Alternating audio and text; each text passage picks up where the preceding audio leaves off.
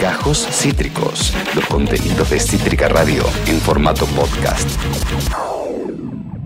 Uno de los temas que abordamos en, eh, el lunes, en el Por si no lo viste, fue el vandalismo contra la estatua de Gaturro, eh, denunciado por su, creador, Nick, Nick Gaturro, eh, mostrando en un hilo cómo la estatua fue vandalizada hasta finalmente quedar completamente destruida y ser retirada.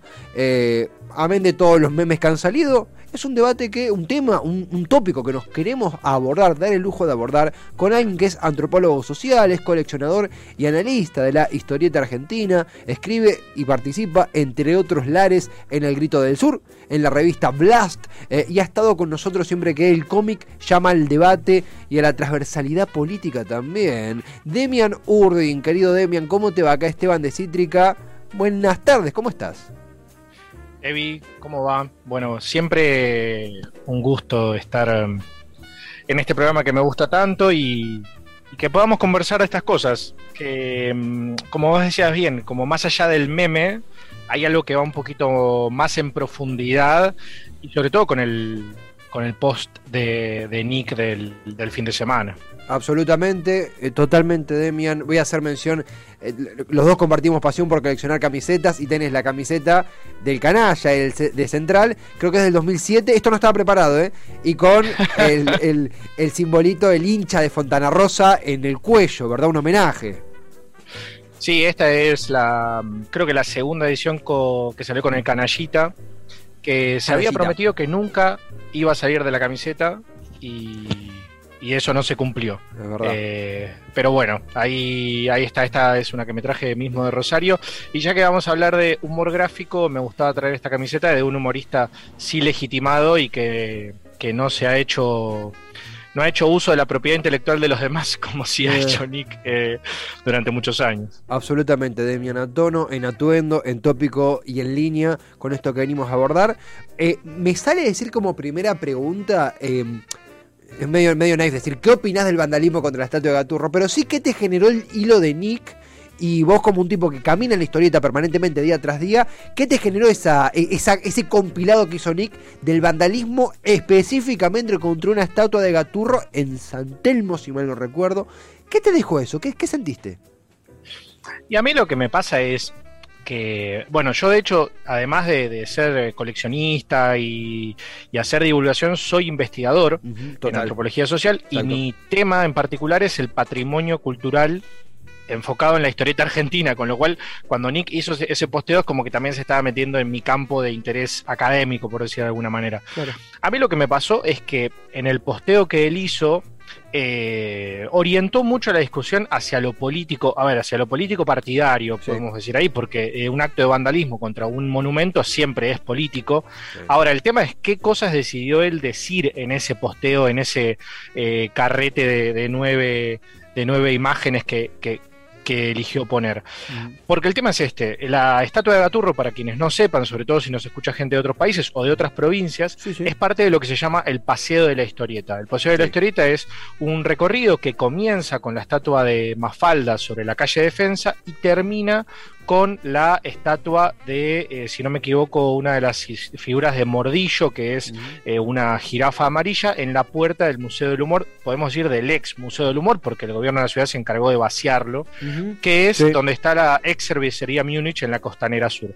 Entonces, y todas las figuras, salvo la de Mafalda, que está protegida por los vecinos, porque tiene también un uso económico, todas las estatuas del Paseo de la Historieta han sido vandalizadas. Con lo cual, esta, esta cuestión de, de Nick de querer venderlo como un ataque personal lamento informarle que tampoco es tan importante él, como que no es, no es, no es sobre él el vandalismo. O sea, el vandalismo sobre las figuras del Paseo de la Historieta se han hecho en todas. De hecho, el Loco Chávez no está en este momento emplazado, que está en Puerto Madero porque se rompió. Y el Eternauta, si vamos a hablar de persecución, el Eternauta lo rompieron tantas veces que hace como dos años que no está la estatua del Eternauta que era bastante fea, pero que no está porque la vandalizaron. El, problema fundamental en este posteo de Nick eh, es que él no, acusa del todo al, kirchnerismo, pero sí dice que la estatua la pusieron durante la gestión de Cristina Fernández de Kirchner. a mí me gustaría explicarle a Nick que estamos en un país federal con ciertas responsabilidades que no competen al Estado Nacional. El paseo de la historieta no es gestión de la nación, es gestión del Ministerio de Cultura de la ciudad de Buenos Aires. El órgano que se encarga de, que eso se mantenga bien es el museo, es el Ministerio de Cultura, digo el ex Museo del Humor porque se vació, y, la, y el área de construcción de la ciudadanía y cambio cultural que es del gabinete de la ciudad de Buenos Aires. Con lo cual, quienes se encargaban de mantener esa estatua en buenas condiciones era la ciudad de Buenos Aires. Por eso, si querés, podemos ir desmenuzando un poquito ese post, porque él, habla primero del momento, que es durante la gestión de Cristina. Eh, creo que la estatua, el, Paseo de la Historieta se inaugura en 2012 y creo que la estatua que está en la Plaza Perón, frente a la aduana, eh, la ponen en 2013. Gestión Cristina, bueno, gestión Mauricio Macri también. Es una cuestión de jurisdicciones también, ¿verdad? De, límites políticos, una cuestión eh, técnico-administrativa. Total. y después él empieza a hacer esa construcción y dice, le cortaron la mano como a Perón. Bueno, es un montón. la verdad que comparar a Gaturro con Juan Domingo Perón, más allá del, signo político que vos puedas perseguir, me parece un montón. Pero viste que él tiene esta cuestión de ponerse mucho eh, en un centro de la escena que, digo, lamentablemente para él no le dan. O sea, como... Y, por último, él dice que lo vandalizaron por cada vez que le hace un comentario que genera inconvenientes al poder. Sí. Bueno, viste, como a mí me parece que la, oposición a Nick no pasa por que él sea más inconveniente o menos inconveniente al poder, sino que el problema con Nick es el gran rechazo que ha generado en la comunidad artística nacional. Humoristas gráficos de izquierda, de derecha, de centro, el problema radica ahí. Pero él es muy inteligente en, esta cuestión, esta narrativa de persecución política, que en realidad eh, es, eh, bueno, puedo decirlo, es una mentira porque todas las estatuas fueron vandalizadas, todas las estatuas fueron restauradas o quitadas. El Eternauta nunca lo volvieron a poner porque estaba completamente destruida la estatua. Y, Demian, y hay otras eh, que están. Sí, perdón. No, no, es, justamente pensaba. Me, había olvidado, lo había, suprimido de mi cabeza lo que él decía de la mano de. Es una estatua de Gaturro que Gaturro estaba así con un, con un pulgar extendido. Eh, y él me había olvidado que había dicho eso de como la mano de Perón. Y él veía que constantemente en cada mensaje del, carrete mencionaba o a Cristina, o a Perón, o al poder. Si vos leías rápido, ibas en el subte y leías rápido la publicación, veías vandalismo, un gaturro hecho pelota. Cristina Perón, o sea, automáticamente las. Por eso tomo esto que decís que es cierto, que él fue muy inteligente cómo comunicarlo, porque se te agrupaban en tu cabeza poder, cuestionamiento, Cristina Perón, eh, eh, ruptura de un gaturro. La falta de empatía con los otros pares, con los otros estatuas vandalizadas. Y aparte, todo esto ocurre durante el cumpleaños de Kino, el que hubiera sido el cumpleaños de Kino, si, si, si, si mal no, no, no, tengo entendido. Y mismo Kino, que era un tipo con muchísimo temple y muchísima espero que sea aquí el que lo haya dicho, que estoy confundiendo con otro autor, pero que mencionaba que la discordia entre, entre caricaturistas y, hombres y mujeres del cómic argentino, eh, un poco se, implanta con, al nivel del plagio y, demás, se implanta con Nick. Nunca hubo una discordia de ese nivel con un dibujante, al menos en las grandes superficies del, del humor gráfico, ¿no? En lo masivo. Sí, de hecho, esto, esto que vos decías de Kino es una entrevista que le hicieron en 2004 para Radar, el suplemento de página 12, y a él le preguntan cómo es la convivencia dentro del mundo de la historieta y el humor gráfico. Claro. A ver, Kino era una persona suficientemente eh, importante como para que o que no tenga problemas con demasiados artistas porque tenía como el nivel de ídolo o que no le importe esas diferencias. Entonces él dice que uno de sus mejores amigos, que es cierto que es Miguel Rep, que es una de las personas que más cerca estuvo de él en los últimos años de Kino, y él decía que eran amigos todos, pero que el primer artista que empezó a generar una discordia importante y un rescarajamiento importante entre artistas fue la llegada de Nick, porque Nick el problema fue que parece que no solamente es un tipo medio mala leche, sino que ya desde sus primeras épocas le empezaba a robar a Rudy y a, Daniel Paz, que eran los, los humoristas políticos por excelencia. A nosotros nos pasa de, ver a Nick hoy como el creador de Gaturro, pero es importante entender que, Nick empezó como humorista político, eh, un facho recalcitrante horrendo, pero como humorista político, y de hecho Gaturro nace como una especie de personaje que habla de política. Después él eh, se pasó a lo que es la historieta infanto-juvenil. Pero él fue el primero que, empezó a, poner esta enemistad entre él y, los que están más cerca de su grupo y eh, mm, el resto de los humoristas y los historietistas. De hecho, lo que cuenta Kino en esa entrevista es que cada vez que se hacía una reunión o un congreso entre historietistas, la condición para participar era que no participe Nick. Si participaba Nick, se le bajaban todos de la mesa y, no se sumaban a la, actividad. Ah, fuerte, bueno, pero, fuerte, o sea, fortísimo. Sí.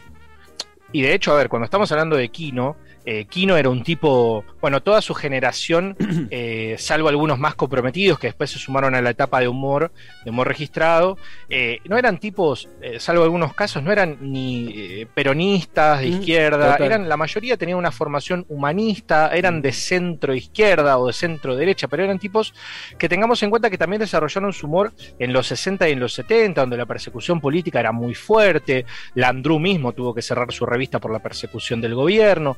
Entonces eran tipos que tenían muchas diferencias políticas, algunos eran militantes, otros no eran militantes, pero entre ellos podían, además compartían muchas reacciones, Tía Vicenta, Revista Viva, todos esos eh, eran lugares donde habían 20, 25 artistas gráficos al mismo tiempo, con un montón de diferencias. Y Nick fue el primero que empezó a generar esta, esta división entre, entre artistas, una completa novedad. Pero bueno, esa novedad se dio porque desde que arrancó... Eh, tuvo esta situación de eh, en el día, bueno, ahora hoy que es el día del amigo, ser tan amigo de lo ajeno eh, como una práctica constante y sin límite. Sí, sí, sí, totalmente, Demian. Acá, estamos conversando con Demian Urdin, eh, antropólogo social, es eh, coleccionador, analista de la historieta argentina, escribe un montón de publicaciones interesantísimas, es siempre interesante conversar del tema que toque. cuando te escucho también digo que estas charlas sean, sean más frecuentes porque realmente se aprende escuchándote y se aprende miradas escuchándote y lo hemos hablado en tantas notas que hemos tenido que, que realmente es sincero. Acá en el chat, Naid Cirelli, corazones y una risa, pone bancando acá la nota. Pepe Vegan dice, no lo quiere ni a la madre, Nick. Y, Mara Burkhardt, dice, bravo Demian, eh, muy seguido, muy, consumido. Y además realmente eh, esto de, más allá de Demian, de, lo que vos mencionabas, eh, cuando uno lo, le, pasa los rayos X a los, a los dichos de Nick, aparece esta posición, esta falta de empatía de vuelta con las otras estatuas y este posicionamiento de blanco del poder de Nick que Sacando el episodio que, yo creo que fue un, error del ministro, yo creo que, que hoy una, una metida de gamba de Aníbal Fernández que le regaló muy fácil una, medalla, una cucarda a Nick, yo no lo logro entender qué es lo que pasó. Sacando ese episodio, eh, Nick más bien siempre fue funcional a, los grandes poderes. Eh. Es un rol muy, muy particular el que se adopta a sí mismo. Eh, me, te pregunto también, aparte de esto, el consumo, porque aún así es un tipo que, que, vende. Hay como una especie de acarreo un de gaturro, más allá de los memes, las críticas y demás, ¿no? Sí, o sea, hay algo que para mí, bueno, acá sí podemos dividir eh, la cuestión de la, de la, crítica a Nick en dos grandes bloques. Eh, que uno de los grandes bloques es realmente la, denuncia o el, o el repudio al hecho de los robos, que ha robado desde chistes a Kino, a Rudy o a Daniel Paz, hasta robar una portada de The Economist, que el autor de The Economist tuvo que hacer un scratch público diciendo esto es una locura. Eh, y después tenemos otro gran bloque de personas que rechazan a Nick, que para mí tiene que ver más con, con, la competencia profesional o con ciertos eh, celos profesionales, porque tiene que ver con que el tipo vende mucho. Tiene un eh, un, realmente un imperio nacido a partir de la historieta, que realmente es algo envidiable para muchos. Obviamente manchado por esta situación de robar, pero realmente es un tipo muy, pero muy consumido. Creo que Gaturro va por el veintipico, ha tenido franquicias de Star Wars, ha tenido franquicias de, creo que de Marvel, ha tenido franquicias de Batman. O sea, es un tipo que ha construido un imperio a partir de eso. Se sabe igualmente, o, para quienes no lo sepan, Nick no dibuja más a Gaturro, hace años que no lo dibuja, tiene un equipo creativo que dibuja por él. Mm. De hecho, hasta se cree que ni siquiera es él el que está robando los chistes. Eh, no se sabe si es él el que maneja Twitter, pero por ejemplo Facebook e Instagram se sabe, se sabe que ya no lo maneja él. Eh, tiene como una especie de, equipo creativo que se encarga de las historietas. Él ya no es el productor más fuerte, pero es un tipo, bueno, yo que además soy docente, trabajo con, con niñas, es tremendo en todas las casas que siempre hay una historieta, diría que en el 90% de los casos esa historieta es, un gaturro de Nick. Eh, y eso es tremendo, o sea, digo, a nivel de, modelo productivo es realmente un modelo o, a seguir o a tener en cuenta. Eh, es un tipo que también ha sabido construir un trabajo desde el humor gráfico y llegar a un montón de casas, lo cual es un punto aparte. Eh, pero bueno, o sea, sí, entre la comunidad está muy eh, manchado por eso. Por eso también creo que si, si, la estatua de Gaturro tenía ese nivel de vandalismo un poco más eh, profundo quizás o un poco más con una mayor cizaña que en otras estatuas, sí creo que tiene que ver no con esta cuestión de la persecución, sino con esta cuestión del, del rechazo que tiene en, en la comunidad. Bueno, por ejemplo, todo lo que tiene que ver con Mundo Gaturro es una copia del Animal Crossing, que es un videojuego. Eh, los, todo lo que, todo el mercado que él ha construido son copias de modelos ya existentes. Pero es un tipo que, bueno, ante toda esa situación eh, sale bien parado. Eh, pero bueno, es un tipo que claramente tiene una espalda mediática muy importante. es un tipo que, aunque podamos, aunque mucha gente digo, esta cuestión que decía al principio del meme, aunque mucha gente diga, bueno, es un meme, nos reímos, es un tipo muy vivo. Eh, ¿viste, que el, Viste que el Nacional Buenos Aires nos ha dado de todo, de grandes presidentes hasta gorilas horrendos. es, un tipo, muy, muy inteligente. Eh, así que, nada. Eh, acá vemos, vemos, imágenes también de, todo lo que, lo que ha, la parafernalia gaturrense. Acá Mara Suma le robó, le robó a Casioli el gato de Menem. Sí, el de la revista Humor. El, la revista Humor que vayan a Parque Rivadavia y encuéntrense con una revista humor porque es para política, para dibujo, para lo que sea, para narrativa, es un golazo, sumado a la conexión, mira, e, esta novia que incluso ni la hemos mencionado, eh, o al menos la hemos remarcado muchas veces, sí, la de Gaturro con Garfield, medio como que es tan obvio que ya como que, la, viste que la salteamos directamente. Sí, sí, sí. Eh, eh, eh, no, eh, te, iba a consultar como, para, para, concluir también, pero a ver, es un tema que, que, da para profundizar. Hoy nos hemos centrado en Nick porque fue un tema también de coyuntura. la historieta argentina está largo y tendido para hablar. Recuerdo la charla sobre el Eternauta, sobre las historietas de Rodríguez A. Consultate también un poco cómo, cómo evoluciona, y ya volveremos a abordar eso, cómo evoluciona esto, porque uno tiende a ver quizás desde su, desde su recorte, bueno, pero hay un desgaste de Nick. Un desgaste que también se lo ha autoinfligido él por estas posturas, pero el tipo continúa. ¿Sentís que hay un desgaste? ¿Sentís que el tipo se ha adaptado igual y esto continúa? ¿Ha llegado para quedarse? ¿O hay un cambio de paradigma en esto? por ahí es media vaga la pregunta, así que por donde vos quieras llevarla. No, a ver, eh, siempre el tema del humor gráfico es un tema que, da mucho para charlar a cuestión esto del desgaste. Por ejemplo, eh, hace cuando, cuando Liniers empezó con su tira diaria, mm. que se podía ver a partir del blog que tenía Liniers, que es donde tenía su mayor cantidad de consumidores, uno podía ver que al quinto o sexto año había un desgaste, una repetición, pero bueno, si yo hiciera todos los días lo mismo, digo, hay que sacar ideas nuevas y el desgaste llega en algún momento. Eh, bueno, ha pasado lo mismo con Mafalda. Mafalda en un momento Kino dijo, bueno, basta de Mafalda. Mafalda duró solo 10 años, de los 50 años que estuvo Kino haciendo tiras. En el caso de Clemente, el otro día hay una muy buena entrevista de Felipe Piña a Caloy en su podcast de Radio Nacional, eh, donde él dice, en un momento no quería ver más a Clemente, no lo quería ver más. Eh, ese desgaste llega todo el tiempo. Ahora, ese desgaste llega, bueno, Buggy el aceitoso con Fontana Rosa, esas cosas pasan. Pero el tema es que hay que tener de vuelta en cuenta que Nick no hace más a Gaturro, eh, no lo hace él. Entonces él quizás hace un, chiste para alguna revista, hace alguna cosa, pero después está viviendo mayormente de regalías de su imperio dibujado. Eh, con lo cual este desgaste eh, me parece que, le ha llegado a nivel, a nivel creativo y por eso se centró más en pensar en esta cuestión más de ganar plata y, seguir que la, que la bicicleta siga funcionando.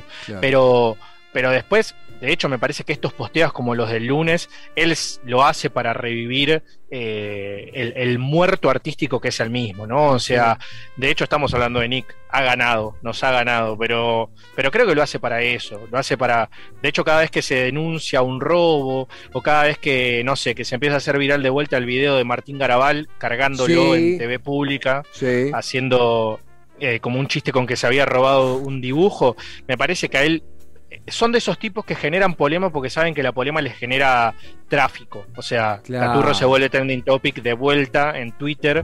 Eh, y a veces hay que ser un poco más, eh, digo, pillo en el sentido de no engancharse con, ciertas cuestiones que él quiere hacer, más de, de, política o de denuncia o patatín que patatean. O la forma en la que él vendió el, comentario del ministro, o sea, el hecho de mis hijos, no sé qué. Bueno Eh, la verdad, Nick, te quisiera ver cuando también pasa eso en, otros signos políticos, quisiera ver una solidaridad mayor como la que estás exigiendo.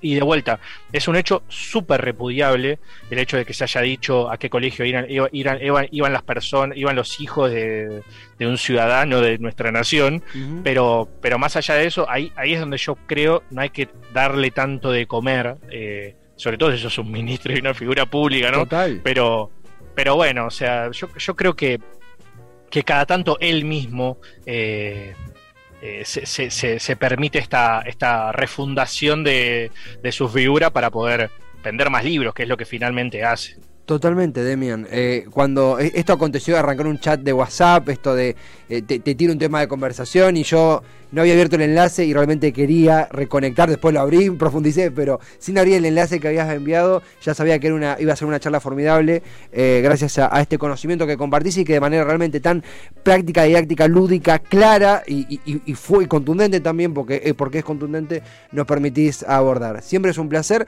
pero antes de despedirnos, ¿dónde podemos leerte, escucharte, acercarse? El chivo que quieras tirar, el micrófono es tuyo. Bueno, tengo un proyecto de difusión de la historieta latinoamericana que se llama Grafo Culturas Dibujadas. Pueden buscarlo en Instagram, en Facebook. Eh, escribí una nota sobre Batman diciendo que es amigo de la policía y se me echaron un montón de haters de derecha en contra. Eso lo pueden leer en revista Anfibia.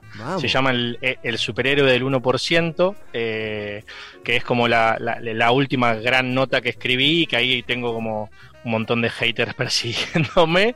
Y bueno, después tengo columna de cultura en El Grito del Sur y columna de historietas en Revista Blas, que es una revista especializada en historieta de, de Colombia y y bueno, y si son más del palo académico, en academia.edu pueden buscar Demian Urdin y van a ver unos papers donde transformo lo divertido en aburrido y lo transformo en un tema académico. No, no sucede eso, se vuelve aún más divertido. y si lo de Ciudad Gótica se te pican, tenés asilo político en Cítrica asegurado, así que por hecho. Demian, gracias en serio por, por tamaña charla, se valora inmensamente. Gran cierre de semana, nos reencontramos seguro muy poquito tiempo. Muchas gracias. Chao, chao, TV. Hasta pronto, querido Demian. Demian Urdin, antropólogo social, coleccionador y analista de la historieta argentina, eh, eh, en un montón de proyectos interesantísimos y una de las personas más piolas, más interesantes para abordar tópicos como este. Hemos hablado del Eternauta, hemos hablado de historietas de, Rodríguez Sá acá y también hemos hablado del vandalismo en torno a la estatua de Gaturro. Acabas de escuchar Gajos Cítricos. Encontrá los contenidos de Cítrica Radio en formato podcast en Spotify, YouTube o en nuestra página web.